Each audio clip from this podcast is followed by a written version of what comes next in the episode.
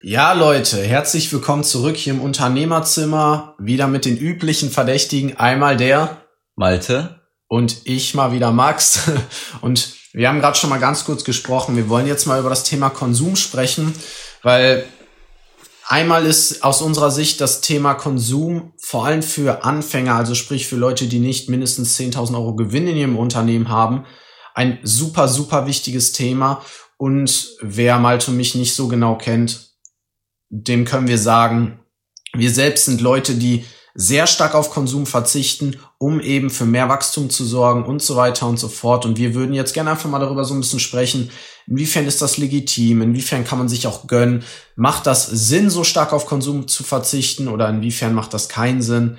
Ja, und ich denke, da kann ich einfach mal kurz den Ball an Malte direkt weitergeben, den Sprechball. und ähm, ja, Malte, was sind denn deine Gedanken dazu? Weil ich habe es ja gerade schon gesagt, wir konsumieren relativ wenig. Was ist der Grund, warum du das überhaupt tust? Allgemein denke ich, ist Konsum nicht wirklich förderlich fürs Geschäft. Ich glaube, dass das auch relativ äh, klar ist, weshalb Konsum oder Geld, was man für Konsum ausgibt, ist pauschal erstmal weg. Es ist verkonsumiert und du kannst damit nicht mehr arbeiten. Und wenn du gerade anfängst, dich selbstständig zu machen, ist halt Geld ähnlich wie vielleicht das, das Blut im menschlichen Körper, würde ich mal sagen. Ja. Ohne Geld läuft nix. Und ähm, wenn du Geld hast, hast du mehr Möglichkeiten, bist flexibler, kannst mehr investieren.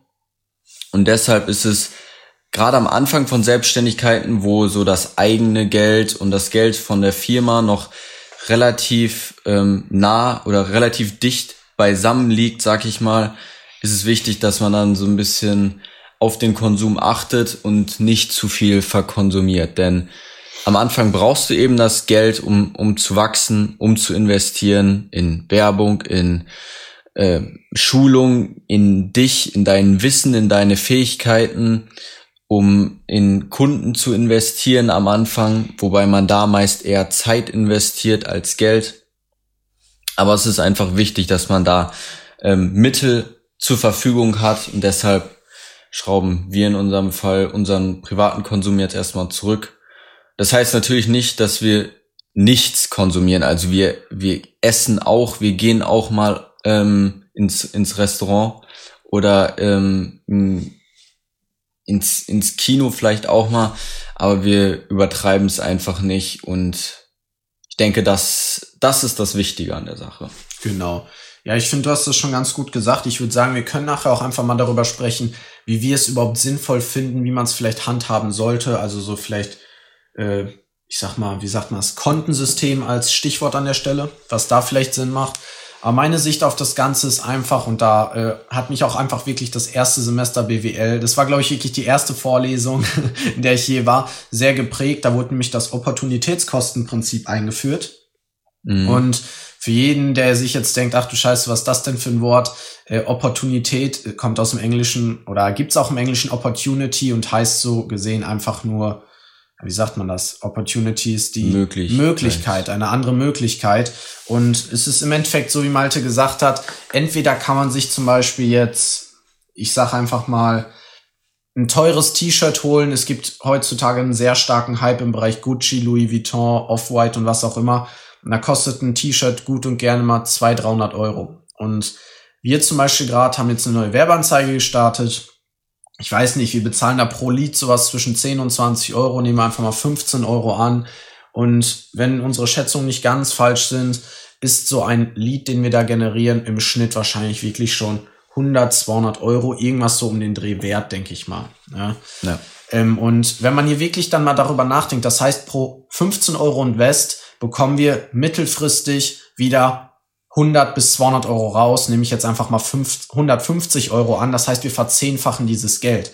Und da kann man sich an der Stelle wirklich einfach mal die Frage stellen, was habe ich gerade lieber für 150 Euro? Ein T-Shirt von Off-White oder in einem halben Jahr von jetzt gesehen 1500 Euro? Und da denke ich, äh, wird dann auch sehr schnell klar, was Opportunitätskosten meinen. Du, du, hier ist nicht die Entscheidung zwischen Off-White T-Shirt haben oder keins haben, sondern hier ist eher die Entscheidung zwischen jetzt einen Off-White-T-Shirt oder in einem halben Jahr 1500 Euro haben. Und wenn man dann wirklich das Ganze noch weiter absur ad absurdum führen will, könnte man auch da sagen, hey, in einem halben Jahr hat man immer noch nur das Off-White-T-Shirt, aber man kann dann ja aus diesen 1500 Euro in einem halben Jahr auch 15.000 Euro machen. Das heißt, aus diesem Off-White-T-Shirt, was einem vielleicht in der ersten Situation was ganz cool erscheint, werden schnell 1000 Euro, 10.000 Euro und langfristig auch wirklich, wenn man wirklich mal lang, langfristig denkt, also auch das dann vielleicht in Immobilien oder so anlegt, dieses Geld, was erwirtschaftet wird, wird aus so einem T-Shirt, was man sich in den Anfangszeiten seines Businesses gönnt, auch schnell mal ein Millionenvermögen. Das klingt jetzt sau über, ja, es klingt jetzt sau übertrieben, dass man sagt, ey, die Entscheidung ist hier zwischen einem Off-White-T-Shirt und einem Millionenvermögen. Aber ganz im Ernst, ist es wirklich so. Ja, wenn man es ganz weit runterbricht, ist es wirklich so, ja. Also, ja, das, das wirkt jetzt schon wieder so extrem weit hergeholt, wenn, hey, entweder dieses T-Shirt oder ein paar Millionen Euro. Das ist, glaube ich, schwer dazu, ähm, eine Verbindung zu knüpfen, beziehungsweise das zu verstehen. Es ist einfach nur, ähm, um es nochmal auf einen Satz runterzubrechen, die Entscheidung, ob, hey, lässt du dein Unternehmen wachsen oder lässt du den Nährboden für das Unternehmenswachstum im Unternehmen oder nimmst du den jetzt einmalig raus und genau. dann kann ein Unternehmen einfach nicht mehr wachsen. Genau. Und, und deshalb ist es halt am, am Anfang auch, gerade am Anfang so essentiell wichtig, dass man nicht viel aus dem Unternehmen rauszieht, beziehungsweise diesen Nährboden nicht wegnimmt, denn ja, ein Baum wächst sein ganzes Leben lang und genauso ist es mit dem Unternehmen. Und wenn du das ganz am Anfang schon eingrenzt, dann nimmst du echt extrem viel Potenzial weg. Es geht jetzt auch sehr stark wieder in die Richtung Mathematik, merke ich gerade. es ist halt exponentielles Wachstum. Genau.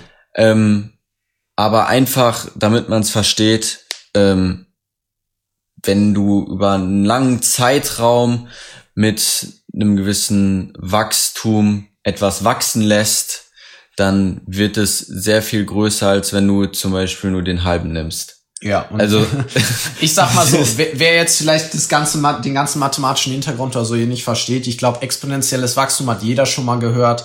Und Albert Einstein hat auch nicht ohne Grund gesagt, dass, dass das achte Weltwunder ist. Ne? Denn das exponentielle Wachstum hat im Endeffekt auch wirklich dafür gesorgt, vielleicht kennt ihr Warren Buffett, vielleicht auch nicht, aber wer ihn nicht kennt, er ist unter den Top 10 reichsten Menschen der Welt und er hat nicht irgendwie das iPhone erfunden oder Microsoft gegründet oder so, sondern er ist einfach wirklich eine Person, könnt ihr euch auch mal im Internet anschauen oder so. Die hat damals mit 18 Jahren gestartet, nee, gar, gar nicht, sogar viel früher, schon mit 15, 16 Jahren gestartet oder vielleicht sogar noch früher und hatte damals wirklich nichts im Endeffekt. Genauso viel wie wahrscheinlich du als Zuhörer oder äh, wir vor einiger Zeit.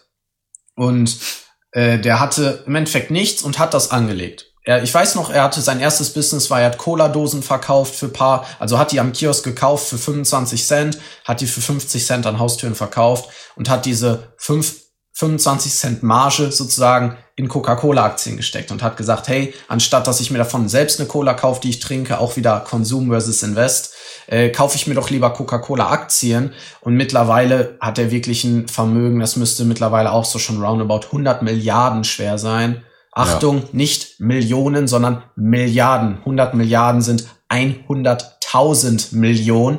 Also das zeigt auch ganz gut, dass das unterstreicht so ein bisschen die Aussage von mir, ein Off-White-T-Shirt kann über einen langen Zeitraum gesehen auch wirklich Millionen wert sein. Denn er hat wirklich aus diesen Anfangsinvests, die er da getätigt hat, und das Ganze, wie Malte sagt, mit dem Zinseszins über zig Jahre mittlerweile über ich weiß nicht, wahrscheinlich schon 65, 70 Jahre hat er das Ganze wachsen lassen und hat daraus wirklich ein richtig sattes Milliardenvermögen gemacht, ist nicht ohne Grund einer der reichsten Menschen der Welt. Und das ohne irgendwas zu erfinden oder so, das einfach nur, weil er vor allem zu Beginn seinen Konsum stark zurückgefahren hatte. Ich weiß, Warren Buffett ist ein Typ, der selbst jetzt noch relativ frugal ja, lebt. wohnt halt jetzt auch noch im Standard-Einfamilienhaus und. Genau, also er ist halt so reich, Auto. er könnte übertrieben gesagt, er könnte sich wirklich äh, jeden Tag ein neues Haus kaufen. Also ist halt wirklich so, er könnte sich jeden Tag ein geiles neues Haus kaufen und danach wieder abreißen lassen. Ähm, aber er wohnt trotzdem noch im gleichen Haus, wo er vor 40 Jahren schon wohnte. Er lebt immer noch sehr frugal. Und da bin ich persönlich jetzt auch nicht der größte Fan von.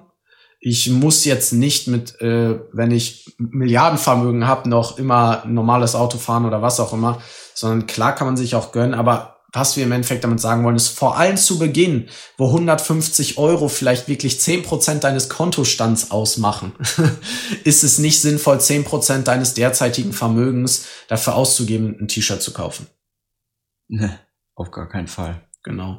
Und Aber vielleicht, um jetzt nochmal wieder die Kurve zu uns zu bekommen. Wir zahlen uns relativ wenig aus. Oder was heißt relativ wenig? So, dass wir, ich sag mal so, leben können. Aber äh, wir gehen jetzt halt auch nicht jedes Wochenende zweimal für 100 Euro saufen. Und ähm, ich meine, ja, zu Corona-Zeiten so oder so schwierig. ja, genau. Jetzt gerade ist Corona. Das ist dann ähm, ja, nicht, äh, ist ein Problem an sich schon, weil alles zu hat. Aber auch allgemein würde ich sagen, die, mein, mein Meisterkonsum geht im Moment, äh, boah, so, sogar echt schwer zu sagen. Fitnessstudio-Beitrag, ähm, 30 Euro. Und sonst habe ich eigentlich abgesehen von Essen und Strom und etc. nicht wirklich Konsum.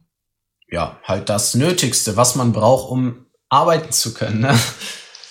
Klingt zwar krass am Anfang, aber das sind halt eben Sachen, durch die man durch muss, wenn man wirklich den Traum hat, mittelfristig, und ich rede jetzt hier nicht von über 20 Jahre oder so, sondern wenn man wirklich in ein, zwei Jahren in der Zukunft ein dickes Unternehmen stehen haben möchte. Unsere Ziele allein für das nächste Jahr liegen in monatlich sechsstelliger Höhe. Und das geht eben nicht, wenn wir jeden Tag die Entscheidung treffen würden, ey, Malte. Heute machen wir mal Dick Paddy. Genau. Und richtig einen drauf machen. Das ist halt dann schwierig. Das steht in Konflikt dazu. Da muss man sich dann auch mal entscheiden. Genau. Ich meine, man kann ja auch Dick Party machen, ohne da viel auszugeben. Aber ähm, da wäre ich auch vorsichtig, denn der nächste Tag wird dann meist relativ unproduktiv sein. Genau, es sind halt so viele Dinge und es ist einfach so, jede Entscheidung, die man trifft im Endeffekt im Leben, ist ein Trade-off oder hat einen Nachteil. Also, so dumm wie es klingt, Klar. viele würden jetzt vielleicht sagen, aber wenn man was geschenkt bekommt, ja, selbst wenn man sich für ein geschenktes Eis fünf Minuten anstellt, kann man auch in diesen fünf Minuten was anderes tun. Also wirklich jede Entscheidung, die man trifft, ist irgendwo nachteilhaft, sage ich mal, in irgendeiner Klar, Hinsicht. wenn man wenn man sucht, dann findet man überall irgendwie Nachteile. Oder es gibt immer einen Plus und einen Minuspunkt, sag ich mal, einen Vor- genau. und Nachteil. Aber ja, ein geschenktes Eis würde ich trotzdem für fünf Minuten wahrscheinlich nehmen. ich kann ja auch in der Schlange was machen.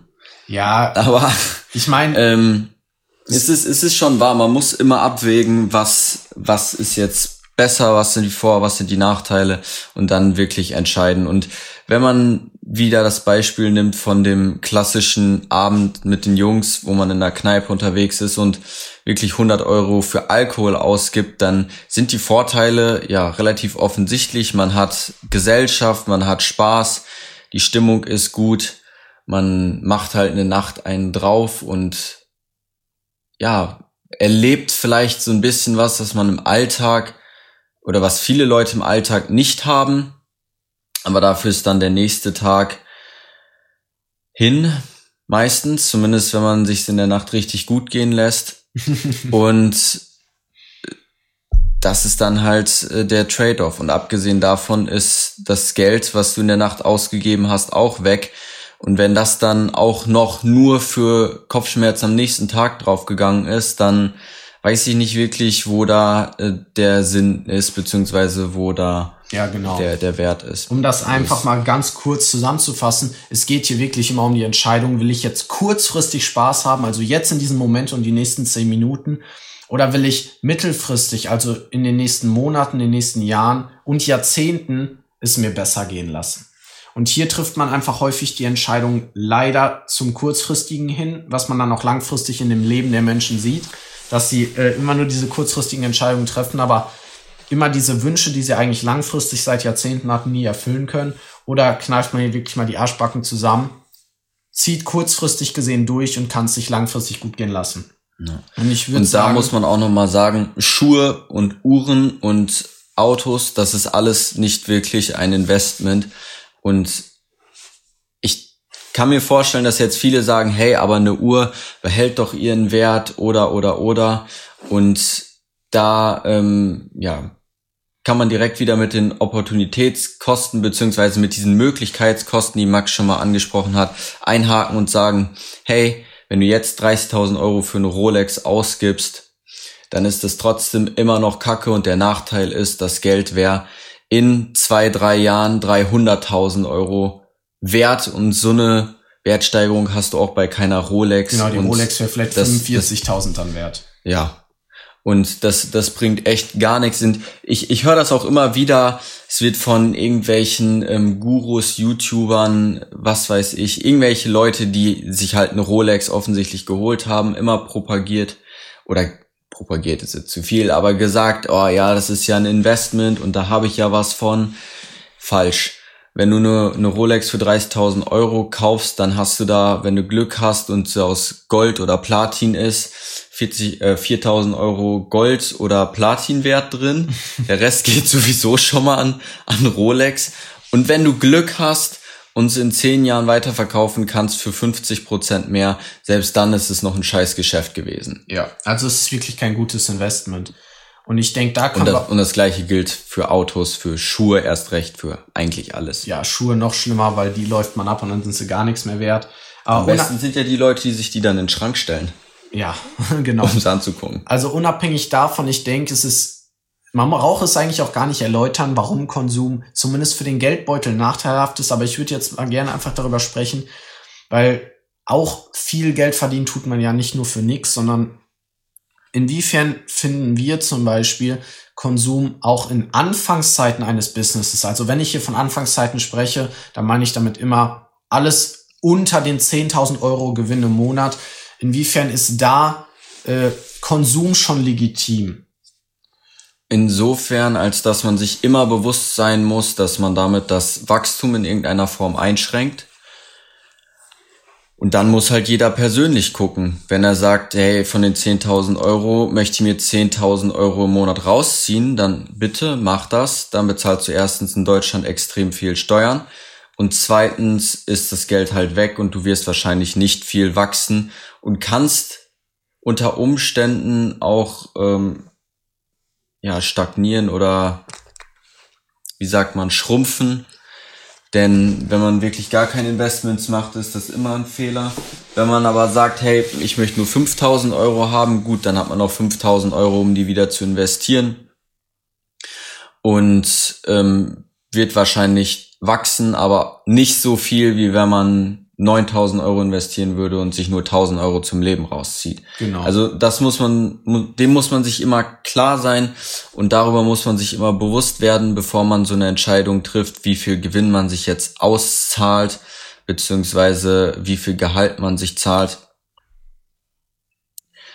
Ja, und ich denke, ähm, das ist sehr, sehr ähm, von der Person abhängig, was man für Ziele hat deshalb da pauschal ähm, jetzt einen Maßstab zu setzen, ist schwer.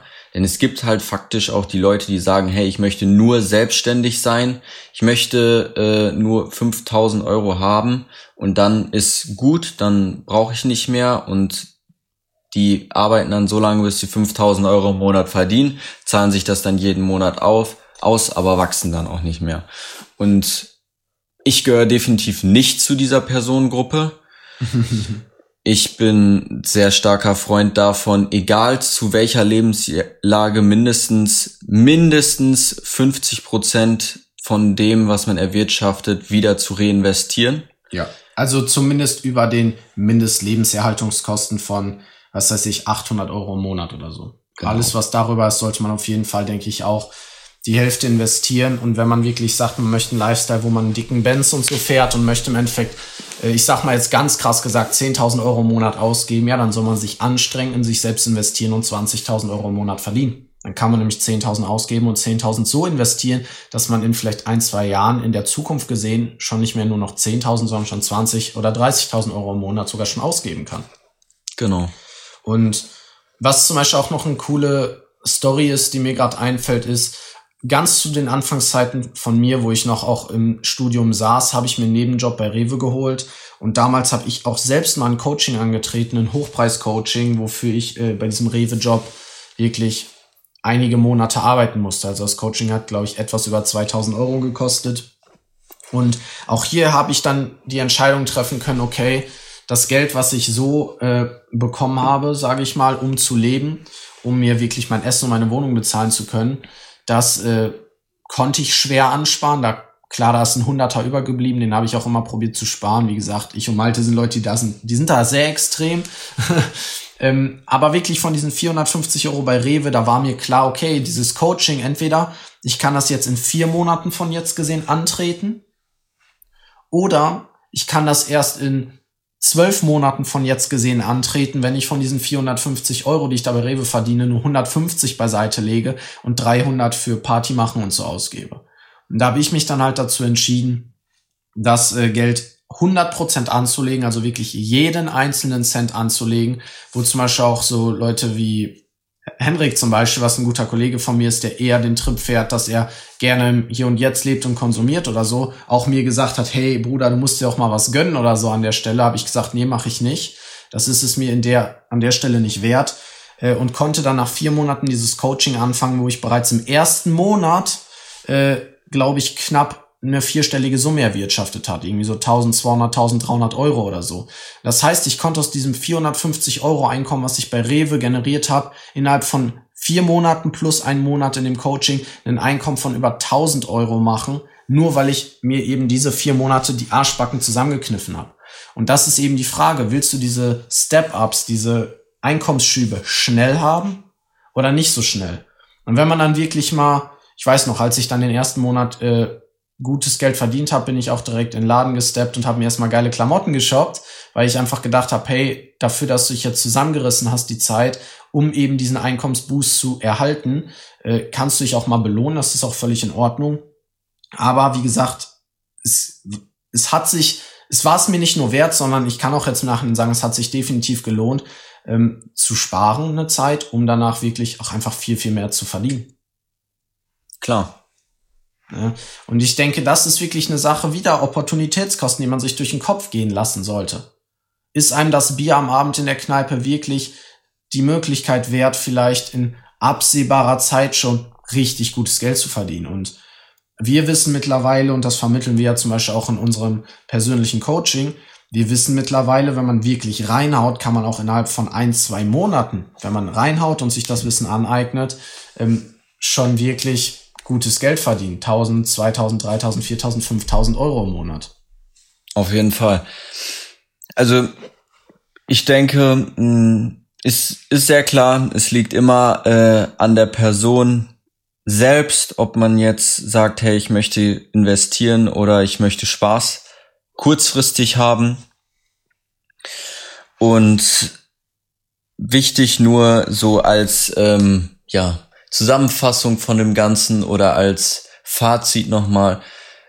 Seid euch immer den Vor- und Nachteilen bewusst oder äh, geht wirklich im Kopf, wenn ihr jetzt vor der Entscheidung steht, hey, mit den äh, 100 Euro jetzt Schuhe kaufen oder sogar, investieren. Ich würde sogar noch bewusst. extremer sagen. Ich würde sagen, wenn man hier wirklich Wert drauf legt und sich diese Podcast-Folge bis zu dieser Stelle anhört, das beweist ja eigentlich schon, dass man auch irgendwo Wert auf seine Zukunft finanziell legt, dann sollte man nicht im Kopf das durchgehen, sondern sollte sich wirklich mal, wenn man vor Schuhen im Laden steht und diese Entscheidung treffen will, sollte man definitiv die Entscheidung treffen, ich nehme die Schuhe nicht, zu Hause nochmal auf ein Blatt Papier die Vor- und Nachteile schreiben und dann die Entscheidung treffen, mache ich es jetzt oder nicht.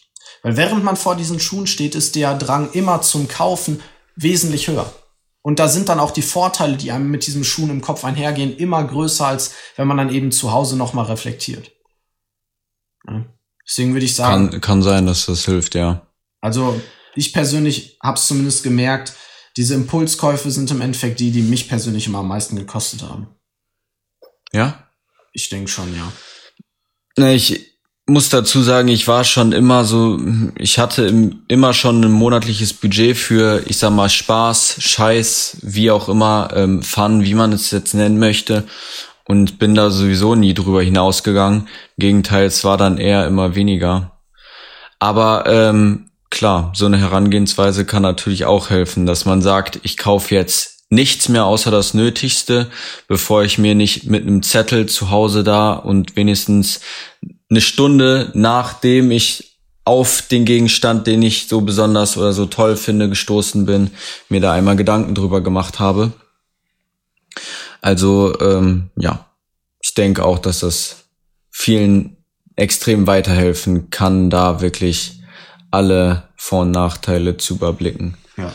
Ähm, wo war ich stehen geblieben? Genau. Ähm, ja, nehmt euch das jetzt vor, denkt drüber nach, nehmt entweder einen Zettel und einen Stift und macht das eine Stunde später zu Hause und kauft nicht mehr sofort oder ähm, ja, stellt euch ein monatliches Budget ein, irgendwie Monat maximal 100 Euro oder irgendwie sowas.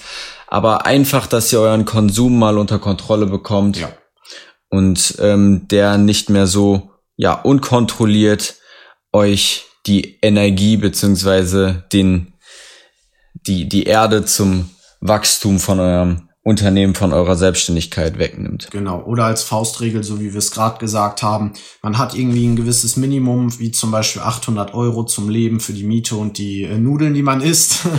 Und alles, was darüber hinausgeht, wenn man zum Beispiel 1200 Euro verdient, packt man 800 weg fürs Leben, dann hat man noch 400 über und von diesen 400 Euro sagt man 50-50, kann man sich was gönnen und die anderen 50 Prozent werden definitiv investiert. Das finde ich ist auch immer eine ganz... Na, aber wir dürfen jetzt hier nicht wieder vermischen zwischen äh, dem Verdienst in, im Unternehmen oder in der Selbstständigkeit und dem, was man sich dann auszahlt.